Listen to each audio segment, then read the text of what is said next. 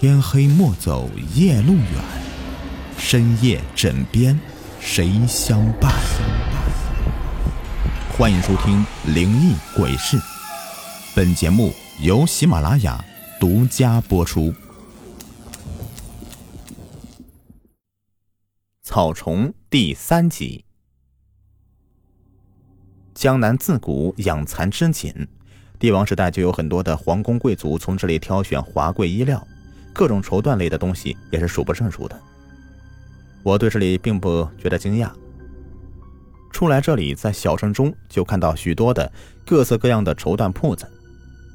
到了二十一世纪，依旧是买卖兴隆，只是没想到，在这个荒郊野岭的，居然会有这么大一家的绸缎庄。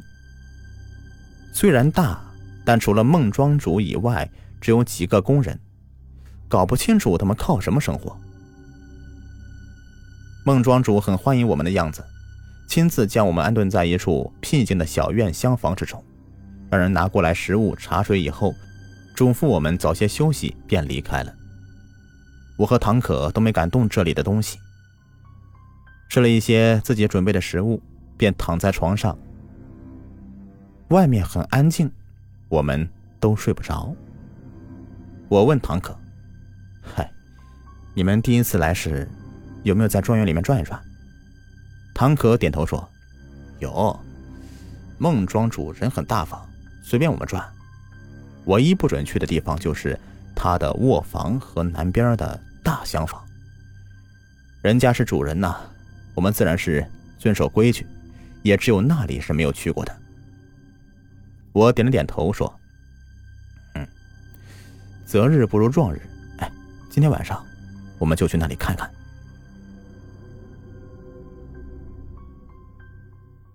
深夜时分，庄园里的人都睡下以后，我和唐可蹑手蹑脚的来到南边大厢房。这是一处很宽敞的院子，院子很高很大，每扇窗户都蒙着厚重的黑色窗帘，似乎是为了遮挡阳光用的。我试探了一下，大门都锁得很死，唯一可以进去的地方只有房顶的通风口。商量了一下，我和唐可一前一后的爬上房顶，打开通风口以后，我们没有费力气的就钻了进去。屋里很黑，我们打开手电筒，借着微弱的光线，我们看到很多的码放整齐的绸缎，两个人立刻呆住了。这些绸缎太美了吧，哪怕是我们两个大男人看到也是不免惊叹的。它们颜色各异。在手机光芒下泛着月光石一般的荧光，如同美女头发一般的柔顺，我忍不住的摸了一把，简直和婴儿皮肤一般嫩滑。我长这么大都没有见过如此夺目眼球的绸缎。我们正在惊讶的时候，厢房大门吱呀呀的打开了，孟庄主拿着手电筒走进来。手里还抱着一卷绸缎，小心翼翼地放置稳妥以后，他一边缓缓地抚摸绸缎，一边自言自语地说道：“哎呀，太好了，今年还算顺利，再来十几个人，货主们定下的货就全齐了。”孟庄主走以后，我俩从藏身的架子后面跳出来，爬出大厢房。刚刚孟庄主的话我听得很清楚，他说再来十几个人，货主们定下的货就齐全了。这话什么意思啊？我觉得有必要去他卧房看一看。孟庄主的卧房坐落在另外一处院子里，离大厢房并不远。我们很快的摸到他的院子里，他还没有睡，房间内亮着灯呢，好像不止他一个人。我们蹲在窗户根底下向内窥去，发现还有两个女工在他卧室里，三个人似乎是在忙活什么。等我看清楚以后，差点叫出来。卧室里摆放着两具骨架，人的骨架，两条硕大的蚕虫盘踞在骨架上，足有小孩胳膊那么粗，虫子呈青色。懒洋洋的，一动也不动。孟庄主正拿着毛刷一点一点的逗引其中一只，那只大蚕虫很快就被引到他手上，蛇一般的盘绕在他的胳膊上。与此同时，另外一名女工也用同样的方法，将另外一只盘在人骨架上的大蚕虫引到自己胳膊上。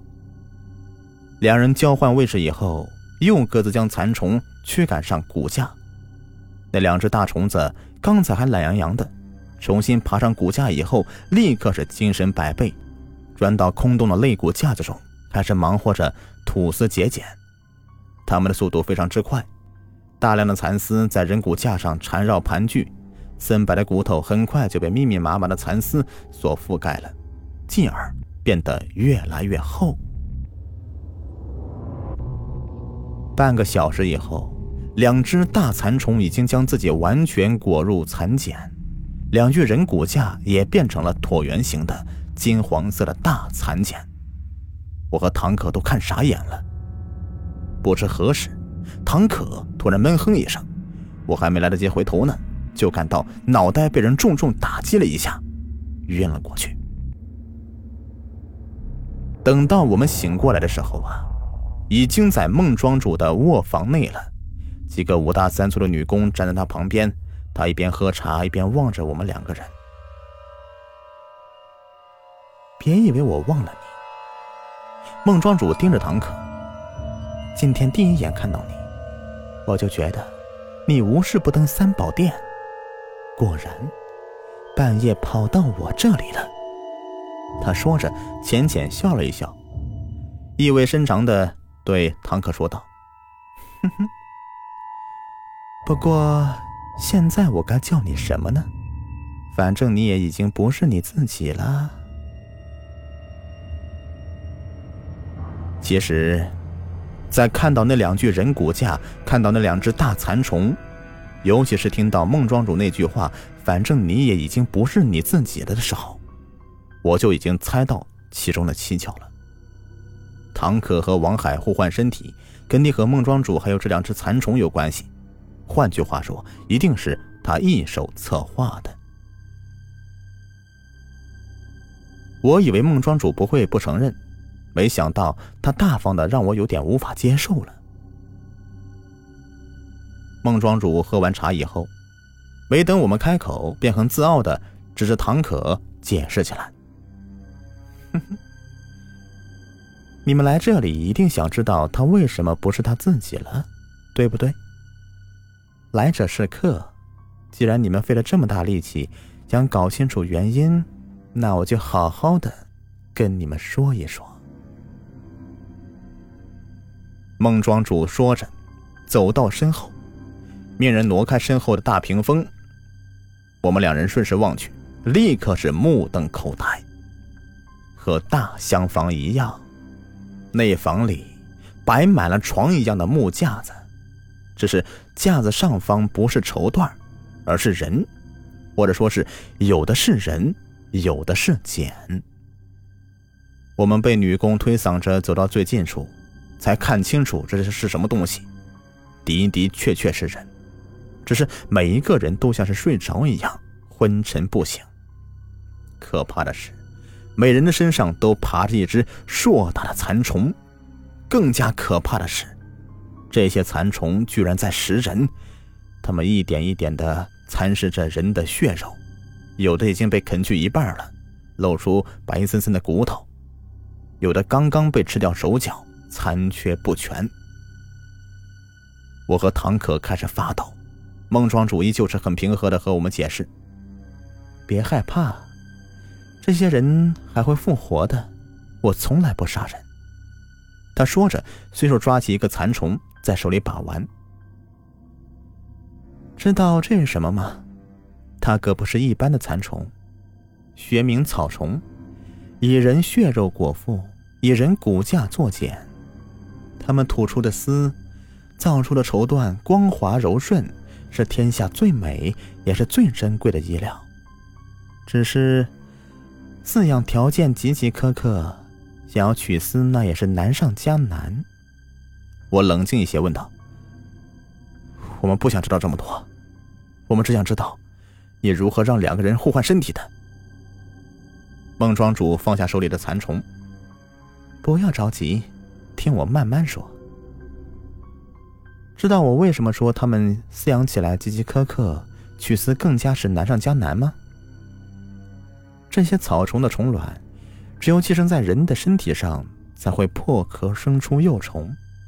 就像外国一种黄蜂，他们会把卵产在另外一种虫子体内，幼虫便以这个虫子为食，渐渐长大。草虫生长的原理和这个也差不多。本集已播完，下集更加精彩。